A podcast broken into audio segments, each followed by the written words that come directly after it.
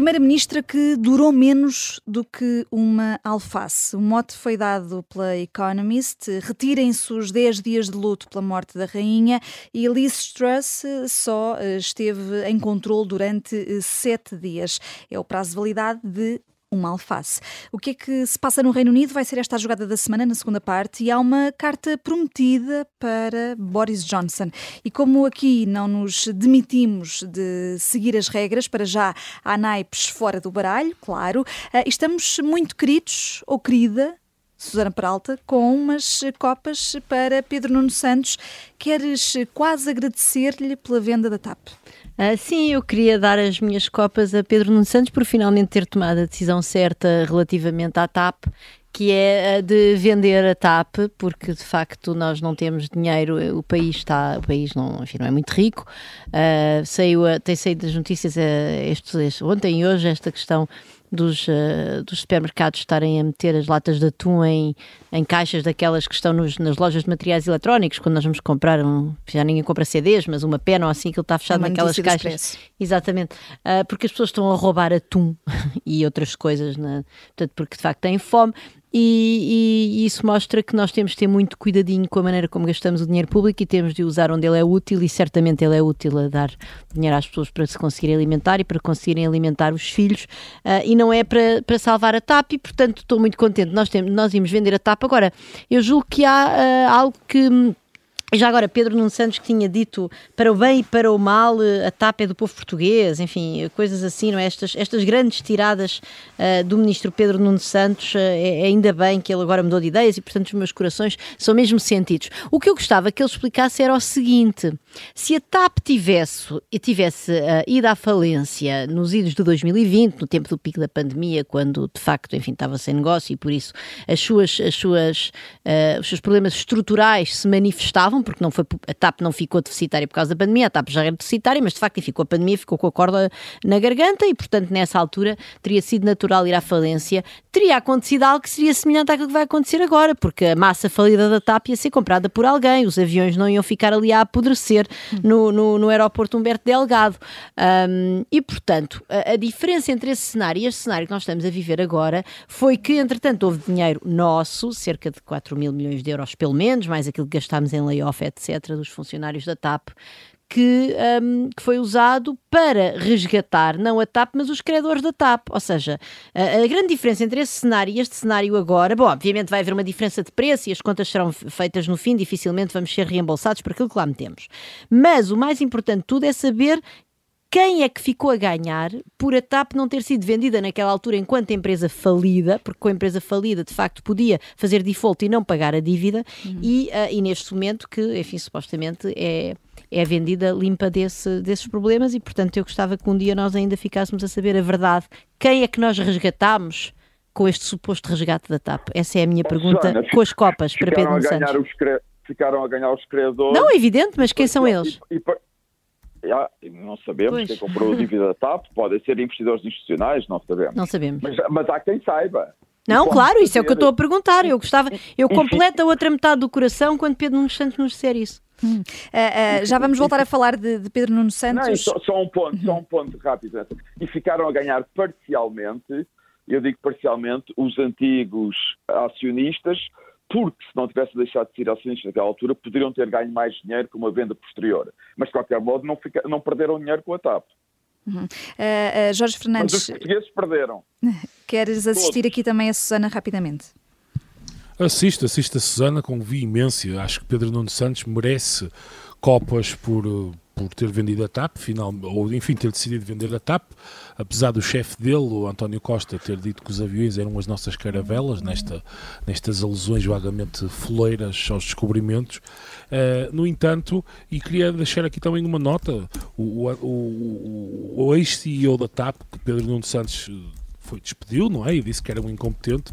O Antonaldo Neves foi escolhido esta semana para CEO da Etihad. E, portanto, todos sabemos que estas, estas companhias do Golfo são companhias de segunda, ao lado da grande TAP que Pedro Nuno Santos quer defender. E, portanto, eh, isto é um crime autêntico no momento em que o país vive, queimaram-se 3 mil ou 4 mil milhões de euros e eu nem tenho palavras, quer dizer, o, o, o, a Marcelo Rebelo de Sousa dizia que queria acabar com a pobreza em Portugal até, até 2026, ao fim do mandato dele, mas aparentemente António Costa não está a cooperar minimamente. Tudo, tudo isto é lamentável, mas vamos nos livrar da tapa o mais depressa possível para... E felizmente, Pedro Nuno Santos, apesar de tudo, foi travado por mais deslates pela União Europeia, porque senão sabe-se lá o que é que aconteceria.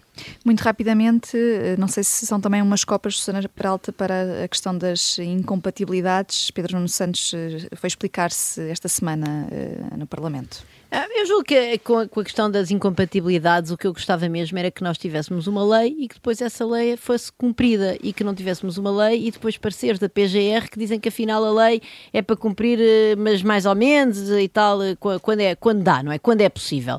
Ah, Sem interpretações literais. Uh, portanto, quer dizer, se nós não temos uma lei para interpretar literalmente, então serve para quê? E repara, estamos num terreno extremamente pantanoso porque Portugal tem problemas graves de confiança nas, na confiança nas instituições e, portanto, este era um terreno em que nós tínhamos de ser absolutamente cuidadosos. Esse é o ponto, quer dizer, uh, e, e, de facto esta, esta grande confusão uh, com esta lei das incompatibilidades e agora afinal Marcelo já vem dizer que não, que a lei é para alterar. Eu admito que a lei não seja, não, não seja a ideal, atenção, mas quer dizer, isso não interessa primeiro cumpre-se e depois eventualmente altera-se. Agora, uh, termos estes regimes todos de exceção e termos os, o, um, enfim, o, o, o, ministro no Parlamento com aquela conversa a falar da, da, empresa familiar e do pai e da irmã e do 0,5% que ele até achava que era 1%, mas afinal era.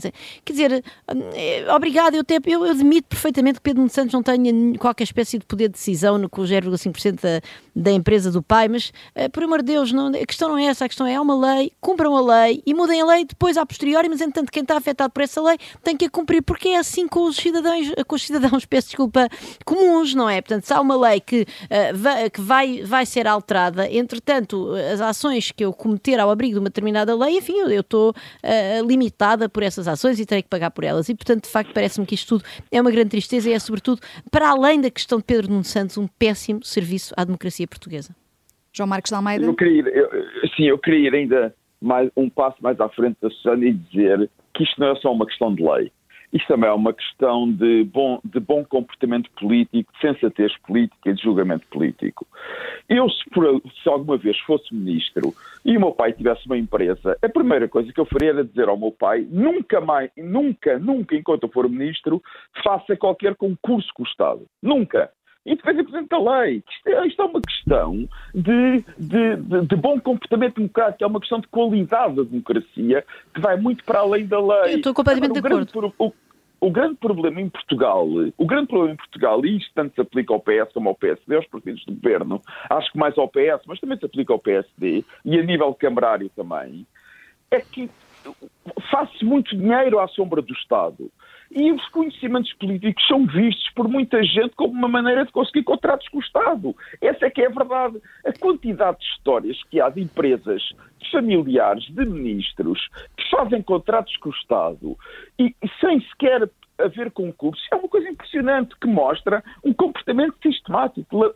Lamento, isto é um comportamento estrutural que é gravíssimo e duvido que só uma lei consiga resolver isto. E agora eh, passamos para uh, outra carta, Ouros. Sai Ouros, Luísa Guiar Conraria, para a redução eh, da dívida. Queres começar aí, mas acabar, na verdade, em Luís Montenegro. Isto é mais ou menos um a dívida e Luís Montenegro entram num bar e um deles fica uhum. obcecado. Bem, ou um deles acusa o PS de estar obcecado com, com a dívida. Pois isto aqui foi, é, é um trunfo ou um naipe a, Miguel Pinheiro, do bom e do mau e do vilão, que ele muitas vezes usa o bom para, como desculpa para falar mal, de, para falar mal do que está ali à volta. Eh, e portanto aqui, aqui passou-se o mesmo. Portanto, eu, precisava, eu queria aqui uma carta escura para Montenegro, como já não havia disponíveis. Uh, ficou uma carta vermelha, um, uns ouros para a redução prevista da dívida, uh, mas o objetivo disto é realmente chamar a atenção da, uh, do, do, discurso e, portanto, e das intervenções de, de Montenegro a acusar o, o, PS de ter como, cor, como coroa de glória uh, as suas contas públicas saudáveis e depois queixar-se que essa conta de, que essa coroa de glória se traduz num empobrecimento generalizado em todos os setores sob a responsabilidade do, do, do Estado. E, e diz que as contas certas do PS são folclore político. É, é, evidente que há aqui algum folclore no sentido de, de, propaganda, mas se há coisa que eu não gosto mesmo, especialmente em responsáveis do PSD, que têm o grande mérito de nos terem tirado, uh, ou, ou, o governo PSD que teve o grande mérito de nos ter, uh, ter resgatado o país na, na altura da Troika, uh, é desvalorizarem, é ver responsáveis do PSD a desvalorizarem a questão da dívida pública e dos déficits baixos. Quer dizer, por amor de Deus, parem com isto. Uh, olhem para a necessidade de termos contas públicas uh, saudáveis, ou seja, ter uma dívida pública a descer rapidamente. A nossa dívida é superior a 100% do PIB, caramba. Estamos a falar de recessões para 111. Mas olhem para isto como a lei da gravidade. Pá, é para cumprir, acabou-se. Quando alguém planeia construir um avião, Uh, um parapente, seja o que for, tem de terem atenção à lei da gravidade que vai puxar para baixo. E, portanto, não, não são as contas certas que provocam uh, uh, o empobrecimento dos serviços ou que provocam a degradação dos serviços. Não, podem ser más políticas, pode ser não se usar bem o dinheiro que se tem e acho essas críticas todas legítimas. Agora, passarem a imagem de que a questão das contas certas é uma opção política e que podíamos ter a opção de, de aumentar a dívida e de não reduzir tanto o déficit, acho isso grave e acho que é pena que o PSD continue com esse discurso e já devíamos ter aprendido. E aliás, já vamos ver as consequências práticas desse tipo de discurso quando na segunda parte discutirmos a situação do, do Reino Unido. Vamos, vamos sim.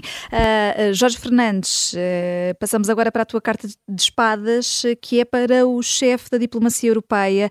Um, José Borrell disse que a maior parte do mundo é uma selva comparando com o jardim que é a Europa. Isto foi eh, num discurso na inauguração de um programa universitário que tem como objetivo criar eh, a próxima geração de diplomatas europeus. E espadas, porquê? Espadas negríssimas. Bem, o, o, o José Borrell é um velho conhecido meu de outras andanças, enfim, quando andava a estudar, uh, não, não é, nunca foi uma pessoa muito brilhante e arranjaram-lhe finalmente este lugar como compensação de por uma carreira política vagamente falhada, mas enfim. Este discurso que ele fez tem dois problemas evidentes. O primeiro é, é a óbvia xenofobia e racismo. Este tipo de comentários são absolutamente inaceitáveis, é inacreditável, simplesmente. O segundo é a ideia de que apenas existe democracia, liberdade e justiça dentro da União, da União Europeia. A ideia, aliás, isto foi muito badalado durante o Brexit, em que foi pintado um quadro de horrores fora da União Europeia. Parece que a União Europeia é o único local do mundo onde existem liberdades, igualdade, em que as pessoas para onde, onde há imigrantes e todo o resto do mundo é uma selva, xenófoba, etc. E quer dizer, e não é por acaso que este discurso foi feito no contexto em que tu mencionaste, Vanessa, o contexto da, da, da, abertura do ano académico do, do, do, Colégio da Europa, que é um sítio onde, são forma, onde é formada a elite burocrática, grande parte da elite burocrática uh, da, da, Europa, enfim, da União Europeia, que é uma verdadeira madraça do projeto. Eu digo madraça porque lá formam-se verdadeiros talibãs, não é? Quer dizer, aqui lá há, uma, há umas visões, umas visões religiosas e quase místicas, as pessoas têm acesso a místicos sobre, sobre a União Europeia. O Jorge está quase a aderir ao Chega. Não estou nada a aderir ao Chega, o problema é esse, precisamente. Parece a falar, parece o Farage a falar do Colégio de Bruges. Não, não é nada, não é nada.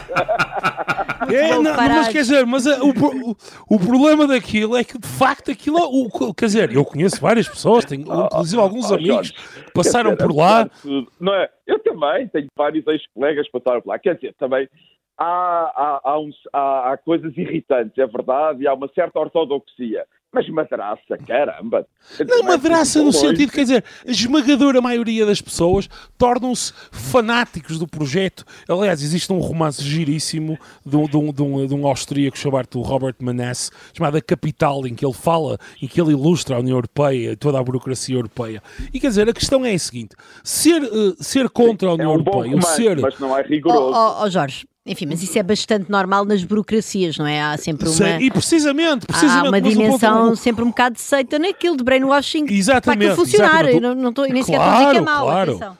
Exatamente, mas, eu, eu, mas o ponto aqui é, é um bocado, olha, é, fazendo uma analogia, é quase como aquelas pessoas, america, alguns americanos que acham que apenas nos Estados Unidos existe liberdade e, e democracia. E quer dizer, existem muitos jardins do mundo: o Japão, os Estados Unidos, a Noruega, a Suíça que o Borrell disse é grave, tens toda a razão. Mas o que é que tem a ver com Bruges e com os funcionários da que... Comissão Europeia? Não, quer dizer, não é com os comissários diretamente, mas é aquela a, a, visão que ele, que, ele, que, ele, que ele deu é uma visão muito comum entre pessoas que trabalham na União Europeia. Aliás, essa visão foi durante a discussão do Brexit foi extensamente dada, a, por exemplo, sobre a imigração. Quer dizer, a ideia de que apenas é possível existir uh, imigração com, e, com I dentro da União Europeia não é verdade. Quer dizer, os Estados Unidos são o país com mais imigração do mundo e não estão na União Europeia. A ideia de que saem da União Europeia estão isolados do mundo. E, portanto, a, a ideia que o Borrell passou é a ideia clássica dos burocratas, a ideia em que ele faz uma analogia perfeita entre Europa, União Europeia e democracia e liberdade. Mas, quer dizer, eu lamento informar, mas existem N países com. Eu sou completamente europeísta, mas existem N países em que existe democracia, liberdade, justiça, tudo. Quer dizer, não é, a União Europeia não tem o um monopólio disto. Portanto, para Quer Jorge dizer, Fernandes, parece que o chefe da diplomacia europeia não sai do uh, jardim, uh, de, de, enfim, de quatro paredes. Uh, e há aqui, uma, há aqui ainda uma, uma carta de pausa a faltar. João Marcos de Almeida para o Congresso do Partido Comunista da China. para ti, uma coroação imperial merecedora de uma carta negativa. Exatamente. E agora, agora a um sítio onde não há, não há democracia e sobre isso não há dúvida nenhuma. Eu achei aquele congresso e as imagens do congresso uma coisa verdadeiramente extraordinária. Aliás, pareciam imagens de outro tempo, completamente de outro tempo. Que aquilo tem, a coreografia daquele congresso é muito interessante porque é, por um lado, é a coroação do imperador, não há dúvida nenhuma. O imperador foi coroado em Pequim depois tem aquela foice e o martelo em grande plano, quer dizer, é uma coisa do século XX ainda. Eu até já me esqueci, até me tinha esquecido que o Partido Comunista Chinês ainda tinha a foice e o martelo, à boa maneira marxista-leninista.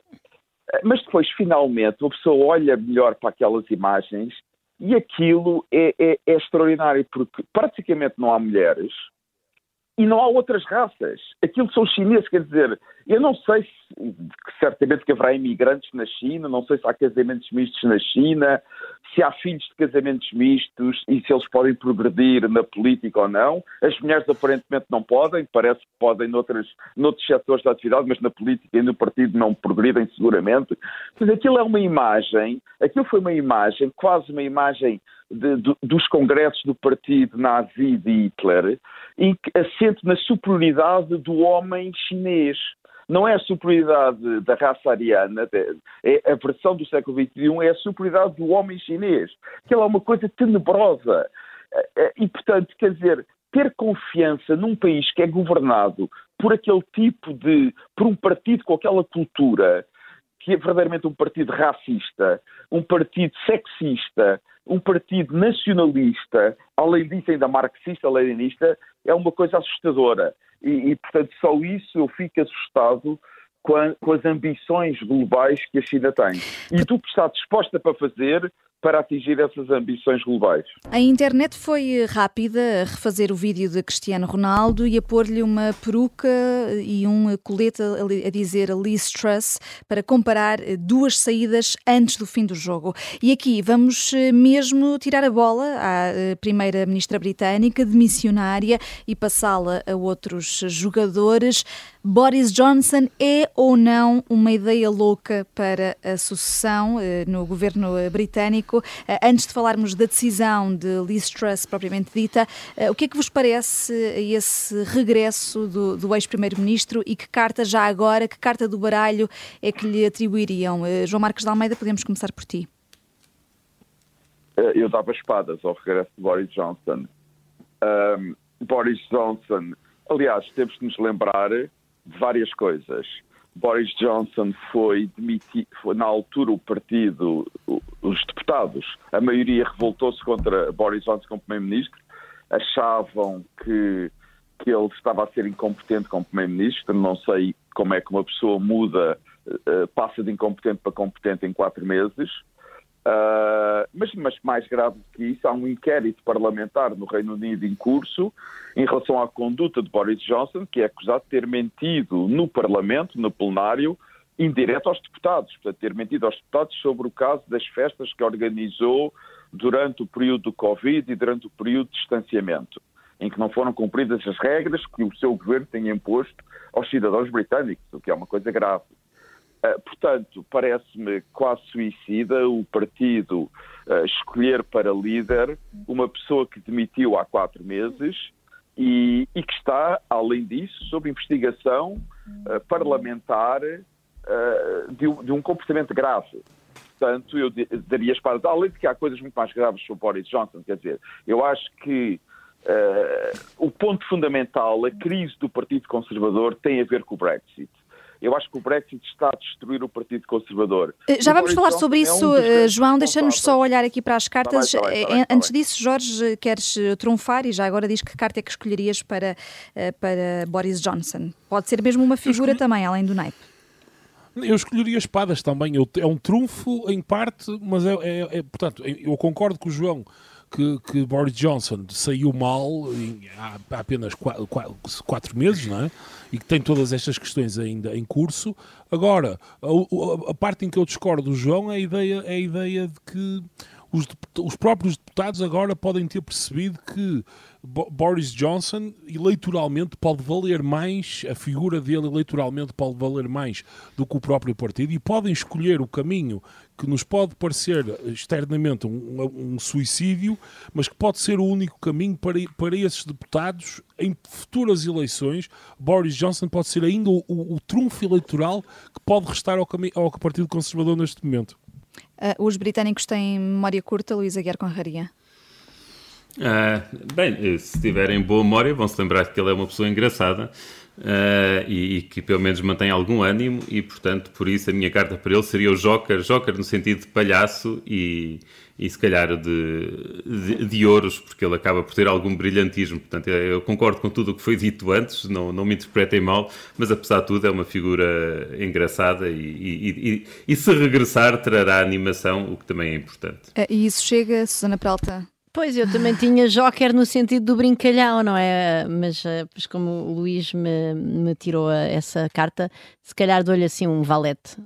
Mas eu dou-lhe um valete também ao Douros ou Copas, porque, enfim, apesar de tudo aquilo que ele e ter mentido, mentido no Parlamento, e sobretudo, nós já falámos aqui do Boris Johnson, não é? Tem aquele lado da, das pessoas que acham que estão acima das regras, e isso é completamente inaceitável, e é sobretudo inaceitável numa pessoa que quer assumir o cargo mais importante uh, politicamente de um país, enfim, numa democracia parlamentar como é uh, o Reino Unido, mas de facto, enfim, é, é, uma pessoa que tem, que tem a sua piada, e portanto ele ia trazer alguma animação à, à nossa vida. Mas. Uh, Vamos ver o que acontece, porque parece que ainda nem sequer decidiram no Reino Unido se a decisão vai ser tomada pelos deputados, pelos membros do Parlamento do, do, do Partido Conservador. Ontem estava-se a falar nisso e agora já estou a dizer que talvez vão devolver de novo o voto às bases do partido e das bases do partido podem sair. Uh, tá, desculpa, João, diz. Não, não, vão ser, vão ser. Se houver dois candidatos depois de segunda-feira, os membros do partido vão votar online. Pronto, portanto vão devolver o voto às bases, tá? e que bom, ontem bom, parecia bom. ser uma.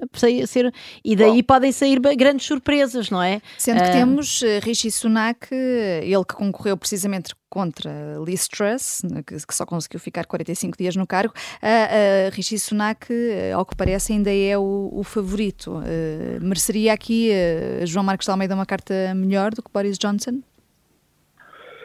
Um, eu não sei se ele é o favorito, é, quer dizer, é um dos favoritos. Que... Mas também, voltando ao ponto da Susana, eu acho que é muito difícil haver uma grande surpresa porque o, o critério para, uma, um, um, um, para se poder ser candidato é ter o apoio de 100 deputados. Ora, os conservadores têm cerca de 340 e tal deputados, portanto, nunca poderão matematicamente nunca poderão aparecer do que mais três candidatos. Mas mesmo três é muito difícil. Portanto, o mais provável é ver dois candidatos na segunda-feira, ou então até um, mas poderá, o mais provável é ver dois. Se o partido quiser já a unidade, só arranja um deputado. Mas Sunak é, é candidato. O problema de Sunak é que ele também vai manter a divisão do partido.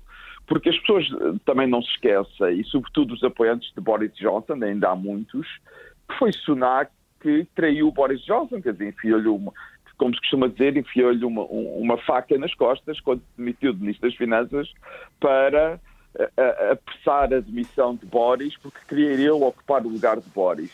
Portanto, a verdade é que há aqui muitos ódios pessoais, há muitas vinganças que, que, que, que, e, e, traições que foram feitas, e as pessoas não se lembram disso. E Sunak, de certo modo, faz parte desse conjunto de traições e de vinganças. E é verdade, Liz Truss só chegou líder porque Boris Johnson, que é o grande uh, é o mais favorito entre os membros do partido, não entre os deputados, mas entre os membros do partido, os militantes do partido. Boris Johnson apoiou Liz Truss para derrotar Sunak. Foi essa a única razão porque Liz Truss chegou, ganhou as eleições no Partido Conservador. Foi o instrumento de Boris Johnson para se vingar em relação a Sunak. Portanto, ainda continuamos na mesma luta, de certo modo, entre Boris e Sunak. Uhum. E, portanto, temos aqui um partido conservador cada vez mais eh, em, eh, em roda livre. Uh, uh, ontem, até aqui na, na Rádio Observador, uh, noutro programa, no Semáforo Político, Pedro Silva Pereira, deputado do PS, dizia que os conservadores estão a ser capturados por uma corrente extremista. É, é mesmo isso, Jorge Fernandes, que, que estará a acontecer? Não, claro que não. Uh, mas só o Pedro Silva Pereira que estamos a falar, portanto, não, é, não admira que ele não perceba o que se está a passar. Uh, o Partido Conservador, aliás, o João já há pouco estava a falar disto, está, está, está, há vários anos, há vários anos que é uma coligação, no fundo, de dois partidos num só. Por um lado há uma ala mais cosmopolita e liberal e por outro há uma ala mais nacionalista e, e anti-europeia, enfim, no sentido lato da palavra, que na prática é uma ala que estaria mais próxima daquilo que seria, enfim, o UKIP, aqui há uns anos, antes deste ter desfeito pós-Brexit. Aliás, de resto, o início da história do Brexit foi a utilização por parte de David Cameron do instrumento do referendo para tentar unificar o partido através de um choque exógeno da votação popular que, julgava ele, iria, no fundo, pelo menos durante uma geração, terminar com esta luta fratricida destas duas fações dentro do, do partido. E o fim, do, enfim, do processo é aquilo que todos sabemos. O Brexit, na verdade, ocorreu e o problema que neste momento é que o Partido Conservador é algo difícil de definir porque não é evidente o que é que mantém este, estas, duas, estas duas grandes fações uh, juntas. No entanto, quer dizer, esta, estas divisões dentro dos partidos britânicos não são só visíveis no Partido Conservador no, no, no, Labour, esta, esta mesma divisão era, existia de forma igualmente forte durante a liderança de Corbyn. Corbyn era fortemente anti-União Europeia, histórica desde sempre, não é? E, portanto, no fundo, este é o problema dos sistemas partidários. Sim, existe, Jorge. Existe. Exa Há uma forte exatamente. anti-europeia no Partido Trabalhista. E, portanto, no, portanto, no fundo, este é, este é o problema que existe em sistemas partidários que têm dois grandes partidos e que, no fundo, estes partidos têm que ser internamente heterogéneos o suficiente e, no fundo, à medida as flutuações políticas no país resultam, na verdade, das escolhas e interfações de, dentro de cada partido. E, portanto, a mudança que podemos ir vendo no Partido Conservador ao longo, a mudança no país que podemos ir assistindo ao longo dos anos, é, consiste, na verdade, na flutuação interna dentro dos conservadores entre estas duas fações. E o problema, quer dizer, só, só para terminar esta parte, é, é, que, é que a competição política no mundo pós-Brexit ainda não está verdadeiramente clarificada. Por um lado, foi difícil atingir o acordo com a União Europeia. Depois, e isto é muito importante, quer dizer, houve necessidade no Reino Unido de reconstruir imensas partes do aparelho de Estado que tinham sido, enfim, progressivamente eliminadas desde os anos 70 porque tinham sido mandadas para um nível supranacional e, portanto, ao longo destes anos tem sido um trabalho muito difícil de reconstruir partes elementares, por exemplo, na, na componente da regulação, que não existiam simplesmente já ao nível nacional. E a pandemia atrasou tudo isto. Portanto, o Reino Unido eu, eu não acho que isto seja um momento de colapso, nem pouco mais ou menos. É um momento de transição que provavelmente vai demorar alguns anos até que uh, uh, haja uma estabilização das, das, dimensões de competição política, já no mundo pós-Brexit. Isto é perfeitamente natural e são convulsões do choque pós-Brexit. Mas vai ficando cada vez mais evidente eh, esse impacto do Brexit. Eh, João Marcos Almeida, há bocado querias falar uh, sobre isso. Uh, o que é facto é que os britânicos têm estado aqui com sucessivas crises políticas. Há aqui uma instabilidade diretamente ligada a essa saída da União Europeia. Eu acho que é óbvio só é mais visível porque, interessante, houve a pandemia e agora a guerra. Uh, aliás, basta ver como estava o Partido Conservador antes do referendo. Tinha uma maioria sólida no Parlamento, tinha um primeiro-ministro com estabilidade política, era primeiro-ministro há, mais de seis anos, e desde que fizeram o referendo já tiveram três primeiros-ministros, vão para o quarto, a não ser que haja a repetição de um deles volta a ser primeiro-ministro, mas será o quarto primeiro-ministro, para todos os efeitos. Uh, é um partido que, que, está em permanente guerra, portanto, o referendo não resolveu nada, só acentuou as guerras no partido sobre a Europa. E acho que é uma decisão terrível o Reino Unido, em termos, mesmo em termos, em termos económicos, em termos geopolíticos, sair da União Europeia.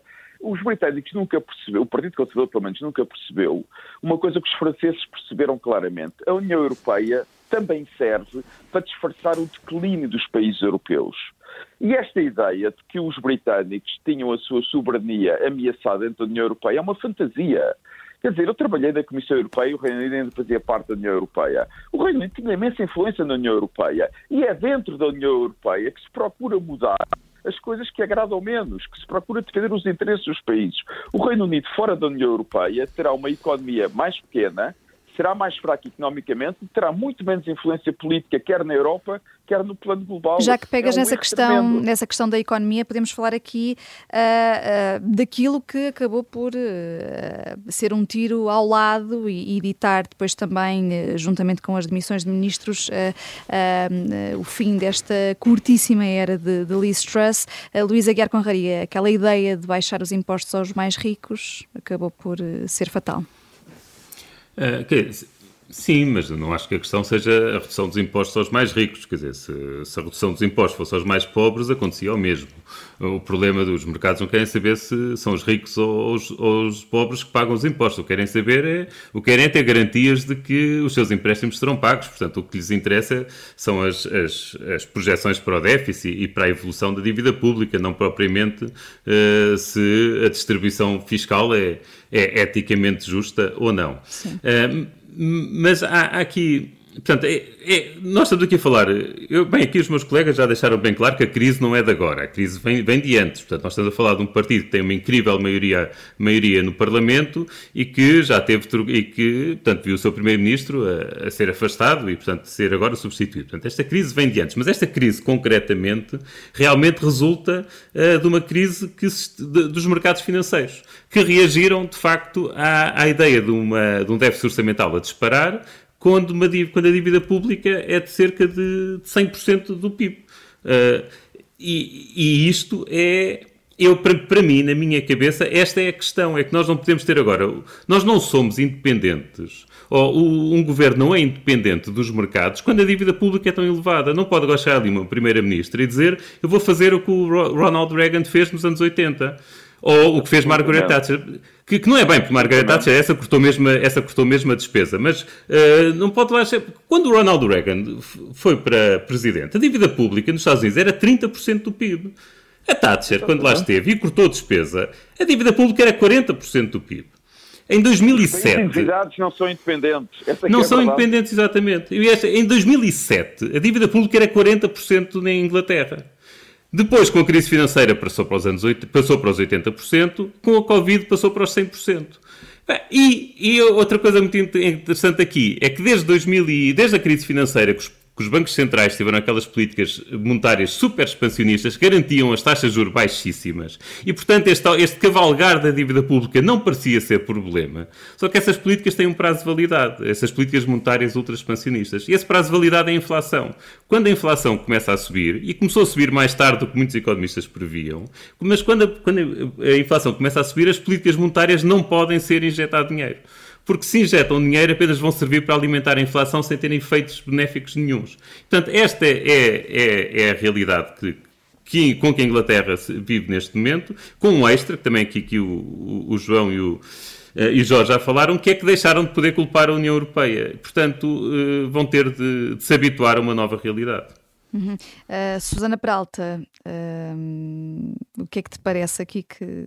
Não, eu, eu acho que há uma diferença, apesar de tudo, entre, entre baixar os impostos aos ricos e aos pobres, não do ponto de vista dos mercados, aí estou completamente de acordo com o Luís, mas havia do ponto de vista da, da, da Liz Truss e da sua crença completamente fora de prazo no, na chamada trickle-down economics, ou seja, ela achava mesmo que baixando os impostos aos mais ricos, uh, naquele montante e a pôr a economia a crescer de uma tal maneira que este, que, que este déficit que ela agora ia financiar no, no curto prazo, portanto, emitindo dívida, uh, que os mercados iam perceber: ah, não, porque ela está a baixar os impostos aos ricos e a economia inglesa vai crescer espetacularmente e, portanto, daqui a dois ou três anos já vamos ter aqui um PIB inglês extraordinário para pagar esta dívida.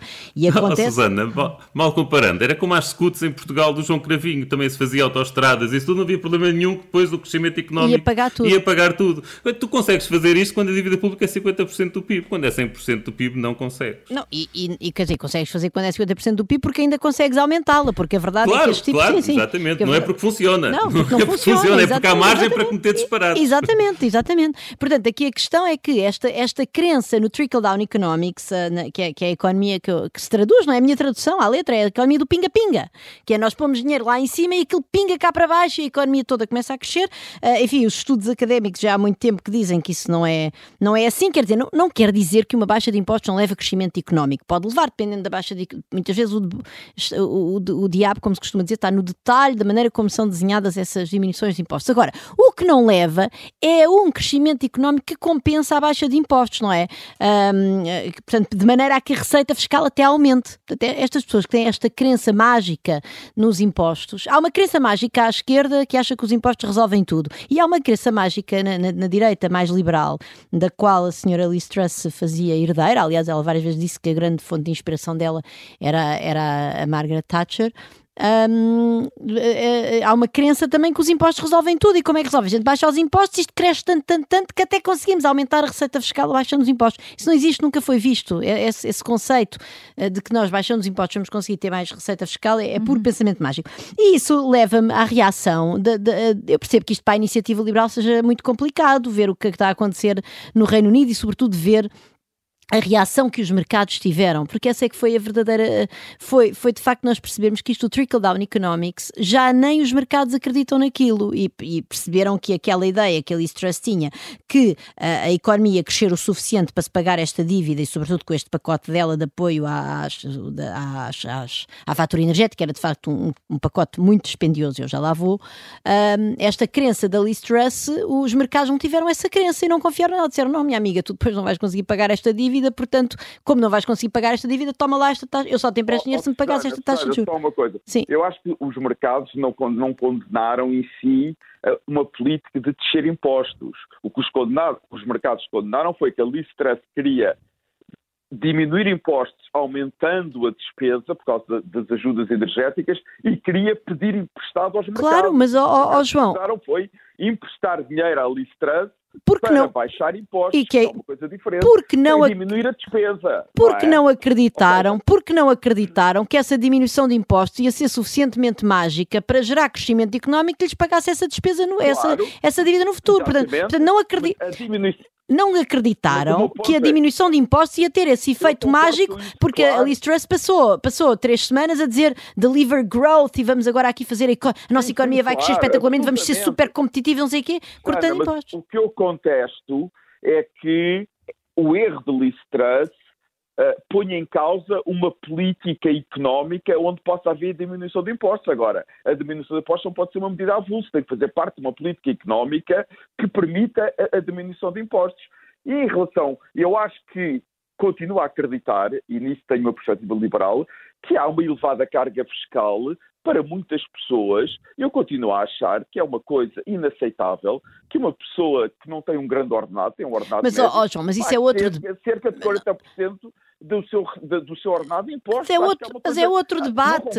É outro debate. Bom, para já, para, já, para já, quem são essas pessoas, não é? Porque o que conta não é quanto é que as pessoas ganham em termos absolutos. É, é Eu estava a falar do Reino Unido. Agora, pronto, ok, estava a falar do Reino Unido. Ok, mas quer dizer, mas o ponto aqui é que os mercados não acreditaram na patranha de que a economia ia crescer o suficiente para lhes pagar esta dívida que estava a ser gerada. Portanto, esse foi o problema. Claro não, pronto, e, não, e, quando a iniciativa liberal vem, vem defender-se isto, quando a iniciativa liberal tinha, tem um projeto, como é sabido, de diminuição de impostos para Portugal, a flat tax dele há uns cálculos que foram feitos, julgo, por uma consultora, já não sei qual, precisamente para o Observador, que mostra que isto, que, a, que a flat tax da, da, da iniciativa liberal ia, ia, limpar um quarto da receita de IRS. Isso corresponde aproximadamente a 4, entre 4 e 4,5% da receita fiscal total do país e não estamos a contar os cortes em IMT, o adicional de IMI que também ia haver e as alterações no IRC. Portanto, não, a, a iniciativa liberal nunca disse como é que ia pagar essa diminuição de impostos. E agora vem comparar a Liz ao, ao Sócrates Quer dizer, isto não faz sentido nenhum, de facto. Uh, isto, foi, isto foi um gesto de desespero da iniciativa liberal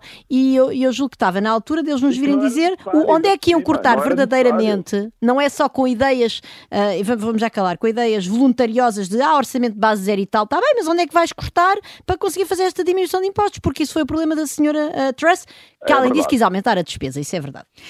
Bom, de crise política em crise política e com uma crise económica complicada e tantas mudanças em tão pouco tempo, não está nada fácil a vida em território britânico. Nós aqui estamos sempre alegremente fora do baralho. Até para a semana.